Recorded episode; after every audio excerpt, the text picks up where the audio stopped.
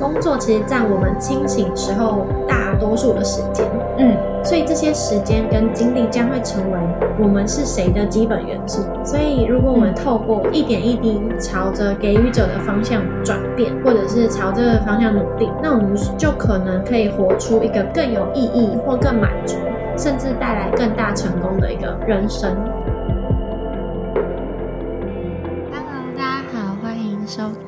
听浅培留声机，我是维尼。我是秘鲁，嗯，减肥其实就象征希望在就是社会的烘烤中，就是我们可以成为一个温暖的陪伴，就是陪伴每个人可以更了解自己，一起成长，且保有我们每颗果实最原本独一无二的风味。我们会透过故事啊、书籍或是访谈，带领我们一起去探索我们内心的世界。那希望大家都可以撕掉别人带给你的标签，看见最真实的自我。你也知道，我最近就是刚加入职场，我看到那种呃，在职场上就是感觉发光，然后很成功的人士，就我很好奇他们为什么可以呃看起来这么成功的样子。就除了他们本身就有一个很好的硬实力之外，是不是还有其他的特点？嗯，就是我觉得这是大家入职场都会想要探讨的问题。真的，对，因为像就是这本书，就我推荐这本书，嗯它叫做《给予》，然后它英文叫做 “Give and Take”。那我觉得它是蛮有趣的是，它是一个心理学家写的，他叫 Adam Grant，、同时也是华顿商学院最年轻的教授之一。嗯所以他的书其实都蛮硬的，就是他会有很多的研究 data，然后他去延伸说，那这代表什么意思，跟怎么运用。所以他这本书他就有提到说，就像你说，其实成功除了一些硬实力之外，他有发现说，其实与他人互动也是造就一个人成功与否很重要的关键。嗯所以他就是会将职场上的人分成三种人，根据啊、呃与他人互动的模式。第一种人就是给予者，再来就是互利者，嗯然后再来就是索取者。那给予者就是顾名思义，他就是想要付出他可以付出的东西，然后不求回报。嗯，那互利者有点像是说，哦，我给你东西，我就期待你会有给我对等的回报。第三个索取者就是他会尽他所能的拿很多的东西，但是他不想要给予出去。哇，这感觉好像在职场上的形形色色的人，这三种都有。对，那你猜，就是如果是在呃成功的金字塔顶端，顶端怎么样的人？顶端，我觉得一定不会是索取者，所以可能就会是给予者跟互利者。我猜可能是互利者吗？嗯，在 Adam 这本书里面，还是提到说，他的研究看到是在最顶端的人是给予者。OK，给予者很累呢，那你猜，在金字塔的最底端是哪一种人？我觉得就会是索取者，为什么？因为就会变成他就是一直在拿东西而已啊，拿东西自己感觉也不会有所成长。那他在面对不一样的环境的时候，他还能这么顺利的获取到这些资源吗？我就是蛮有疑问的，所以这可能都会是阻碍他成功的一个障碍。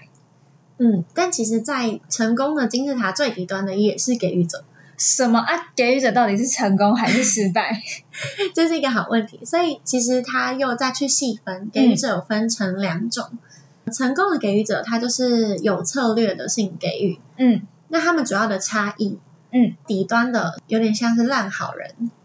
，，OK，就是来者不拒。对，所以他们主要的差异就是在于说，你在给的时候，你有没有考虑到自己的呃负荷，或者是有没有牺牲掉自己很大的利益，或造成自己很大的负担。嗯像烂好人，他可能就是都帮大家处理完工作，然后自己的工作没有做，哦，花太多时间在别人身上。没错。所以这就是呃导致为什么同样是给予者，那一个是在一个是成功的给予者，有策略的给予者，那一个就是落到精疲力竭的给予者这样。我就很好奇，到底那个有策略的给予者跟互利者这两个的差别又是什么？我觉得这个问题蛮好的，就是我一开始也有这个疑问。那其实最大的差异就是差在有策略的给予者，他给予但他不求回报；但是互利者他就是期待我给予你一，你就要给我一或一以上的那种哦感觉。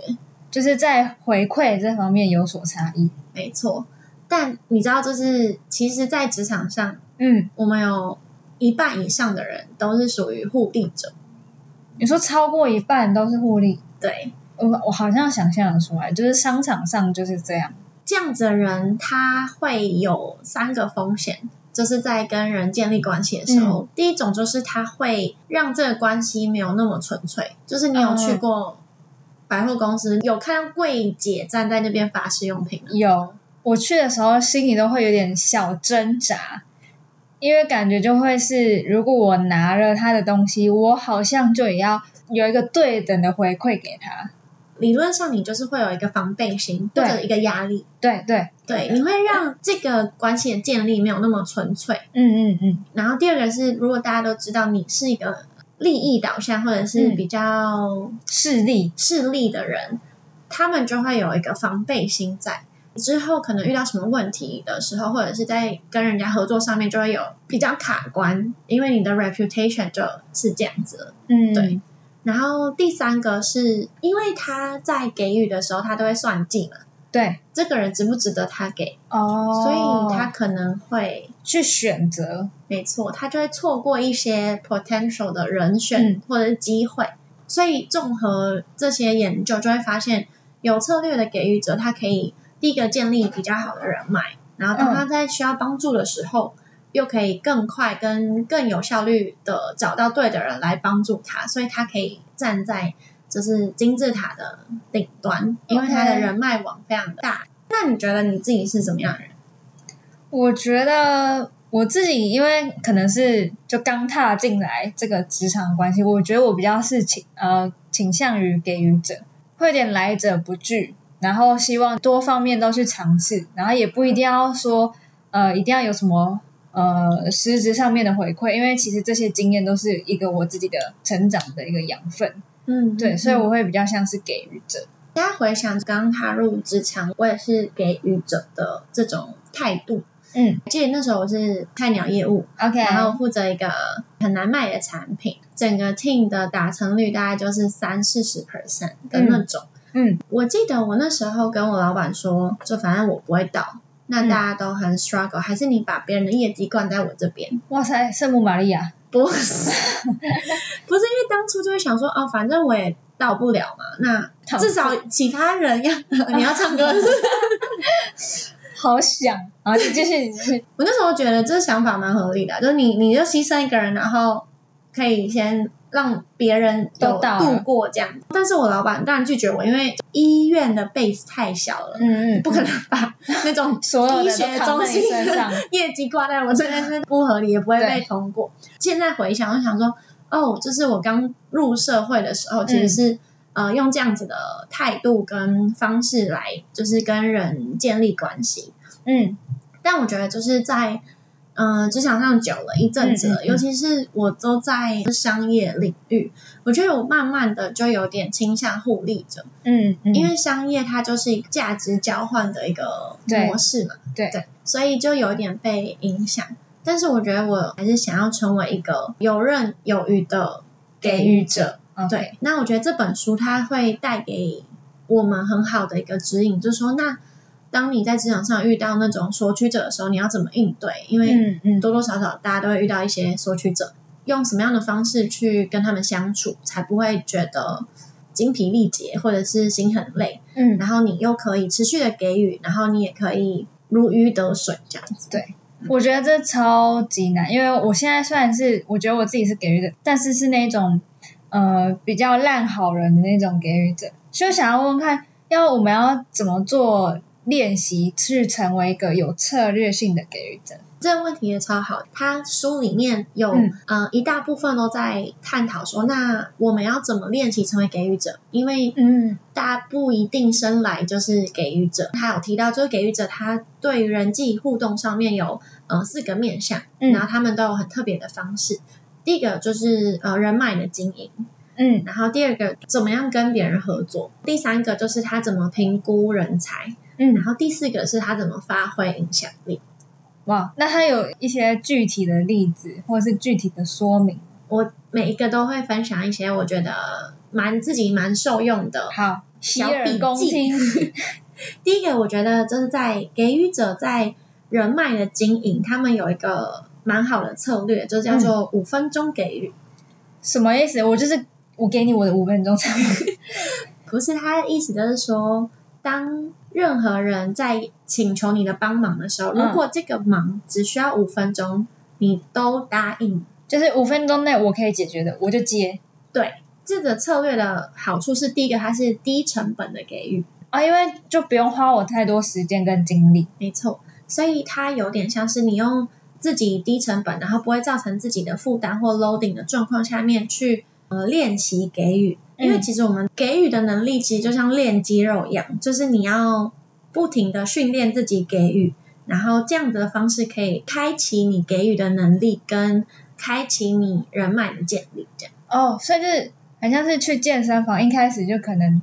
就是多少都练一下，然后到后面你就会真的练起来，然后觉得越来越轻松的感觉。没错，就是你你先从小的给予开始练习，嗯那所以慢慢的你就可以越给越长的时间，越给越多人这样。嗯嗯，所以就嗯是像练肌肉一样。再来的话，刚才有讲到与他人的合作，嗯这本书有分享说，给予者他在一个团队里面，他是会以呃同理心、换位思考的方式跟别人合作。同理心换位思考的方式。对，因为他觉得说，credit 职场上的攻击并不是零和效应，它不是说你有我就没有，他是觉得说专注在团队的绩效，因为他觉得当别人发光的时候，他也会跟着发光或跟着被照亮。哦，对。嗯。这个其实就有 link 到他要讲到一个蛮有趣的人都有的责任偏误，只说我们常常会觉得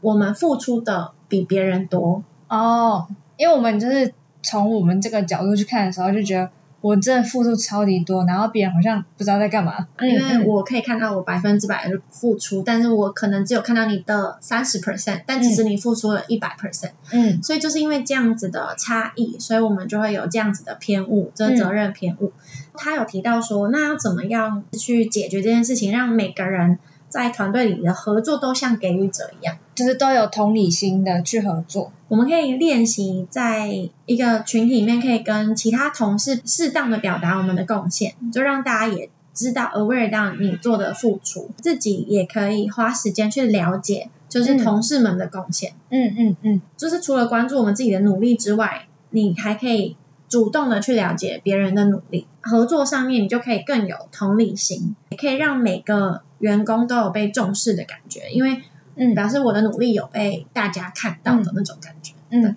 我觉得这超重要，就是如果一个团队之间彼此都知道，呃，正在努力的东西是什么，然后正在付出的东西是什么，除了第一个让合作更有效率之外，也可以让彼此更知道现在的进度在哪里，然后可以互相 cover。嗯，对，所以这就是在给予者他营造的职场的氛围，嗯我们叫职场心理安全感。可以讲个反面哈，相较于给予者、索取者，他就是会夺走所有的荣耀跟所有的成果，嗯对，变得在团队里面他没有办法跟人建立好关系，别人也没办法相信他，对，所以这就是我觉得是蛮大的差异。嗯，然后第三个他就是讲到就是人才的评估，可以看到人才是吗？就是给予者他怎么样去评估一个人才，他其实他的 mindset 就是说，他觉得每一个人都是人才，并且你只要有这样的信念，你就可以激发出每个人最好的一面。有一点模糊。他这边有提到一个有趣的测验，他这个理论叫做自我实现预言，就是我相信你可以做到，你就会做到。哦他先预言我我可以做到，所以我就可以进一步去自我实现，然后真的达成。他把一群人随机的标记，他说：“哦，你是天才，你不是天才；你是天才，你不是天才。嗯所以用这个随机的标记之后呢，第二步就是请来培训员来培育这群人。那培训员根据标签就会知道说，哦，你是天才，这样。一段时间过后，就发现那些被标记为天才的人，平均的绩效比另外一群没有被标记成人才的人好。但理论上不应该这样啊，因为他们是随机标记，就是应该理论上他们的绩效要一样。对，那为什么会有这个差异呢？他就去研究，就是因为那些培训他们的人，透过标签，他以为他是人才，所以他会花更多的时间栽培你，或者是更有耐心的教你，给你更多的职场的建议。或者是训练，所以这就导致说他们之后会有不一样的结果。嗯，所以取决于在 trainer 的信念，没错。嗯，所以这可以转化到的，就是如果领导者他有相信你的这个信念，对他就可以激发员工或者是同事可以达到他的潜能跟成长。哦，对，我觉得这个也刚好就是呼应到我自己的一个经验，因为其实我是还没有毕业的时候就去公司当实习生，那其实我的能力我自己也没有觉得说能直接。取得一个正式的工作，但是我的主管他因为先相信了我，他觉得我有能力去成为一个这样的正职，所以引导我也相信我自己可以达到这样的一个位置，最后就真的取得了这个正职的工作。所以我觉得这个故事蛮呼应到我自己的人生经历的，就是因为那个信念，然后让你更有更相信你自己可以达成那样的事情。领导者先相信了我，所以会让我自己更有。就有种自己被相信的感觉，就不想要辜负他，然后会让自己真的成为那个样子，然后就有，就是你回头看就会觉得，哦，自己有不一样的成长。对，就没有想到我原来可以变成这样。这边有提到另外一个实验，我也觉得很有趣，就是八零年代的实验，他就去访问了世界级的演奏家、啊、运动员，如何可以到达这种巅峰造极的程度。哦，嗯，他发现，并不是因为他们是天才。而是因为他们从小遇到了给予者的老师，因为通常要成为这样子的专家，嗯，你通常要花一万个小时的时间来练习，刻意练习这个技能，怎么样让你有这个毅力可以撑下去，愿意付出这些时间？对，跟经历，就是因为那个给予者他给你了这个信念，让你有这个动机跟相信，你可以完成这件事情，所以达到这个领域的专家这样，所以就会觉得说，如评估人才方面，或者是雇佣人才方面，其实除了考虑一些硬实力之外，对。有些软实力包含了毅力啊，然后态度啊，积极度啊，就是都可以再综合评估。最后一个就是影响力，他有提到说，给予者他会很善用柔软的沟通能力来发挥他的影响力。是他会往前弯，碰到地板这样。因为我是看原文书，所以我自己翻的。它英文叫做 powerless communication，相对应的就是啊，索取者通常他会习惯用强势的沟通方式。嗯嗯，它叫做 powerful communication，以上对下的感觉。对我看完这段，我觉得给予者他最大的优势是他更能够因材施教，因为他有两种技能。对，你要强硬，我觉得因不是难事。然后，但是你又有柔软的那一面，所以你可以在不同的状况下，你知道这个团队他现在需要你柔软的沟通，嗯，这个团队他现在需要你强硬的沟通，嗯，就是有种严父慈母的感觉，就是他可以啊善用这样子的转换，嗯，当中有一个非常适合我们，我们吗？他有一他有特别指出说，有一种方式，它可以让比较没有权力的那一方发挥。比较大的影响力哦，我想听，因为我现在就刚进职场，当然是没有什么权利啦。但其实很简单，你要寻求建议。为什么发问就可以获得影响力？这是非常有趣的地方。寻求建议，它还可以带来四种好处。四种，对，第一种，一个什么？哦，三个四个愿望一起满足，一个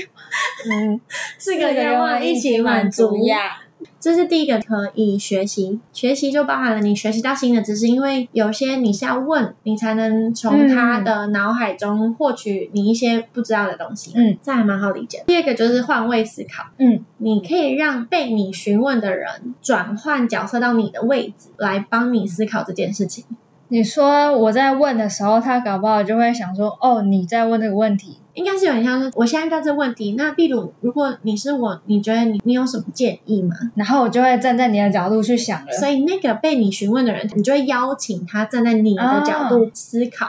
嗯所以他就会换位思考来帮你想解决的方案。然后第三个就是承诺，承诺，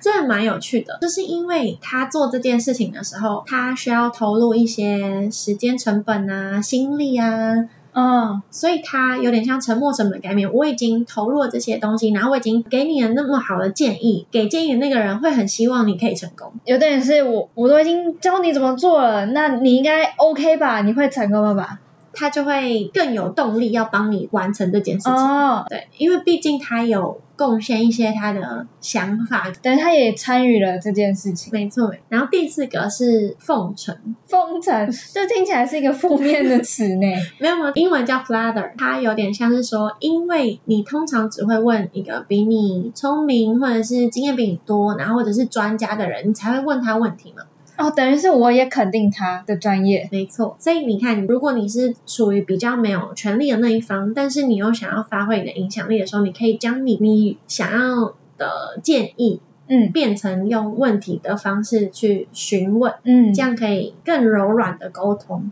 嗯，有学到。那今天这么多的内容，实在是资讯量有点爆炸。你有没有一句话特别印象深刻的一段话可以分享给我们？看到书的最后有一段话，就是非常让我心动。他就说，工作其实占我们清醒时候大多数的时间，嗯所以这些时间跟精力将会成为我们是谁的基本元素。所以，如果我们嗯透过一点一滴朝着给予者的方向转变，或者是朝这个方向努力，那我们就可能可以活出一个更有意义或更满足，甚至带来更大成功的一个人生。这让我也想到，刚好串到之前读过一本书叫《原子习惯》，就是它里面就有建议说，呃，你在想要养成什么样的习惯之前，你可以先想你想要成为怎么样的人，然后从这个方向为出发点，再去建立出你自己想要养成那个习惯。所以，像假如我想要成为一个游刃有余的给予者，嗯这是我的目标，所以我就可以在每天职场上当中或者生活当中去运用这些小技巧，嗯然后来帮我一步一步达到成为那样的。嗯，有懂有懂。好的，那今天呢就很谢谢大家一起听浅培留声机，陪伴我们一起成长。那如果你喜欢我们的作品的话，欢迎在底下留下五星评论，跟分享给有兴趣的朋友。那特别的集数有一些建议的话，你也可以在 IG 的 Story tag 给我们，然后留下你宝贵的想法跟建议。最后，你可以订阅我们的 Podcast IG 跟 Facebook，然后还有电子报，所以不会错过任何其他的作品。希望这个频道可以给你满满的爱，然后陪伴你勇敢的做出自在的模样。那详细的内容都在资讯栏喽。浅培留声机，陪你撕掉标签，看见真实的自己。我们下期见，拜拜拜。拜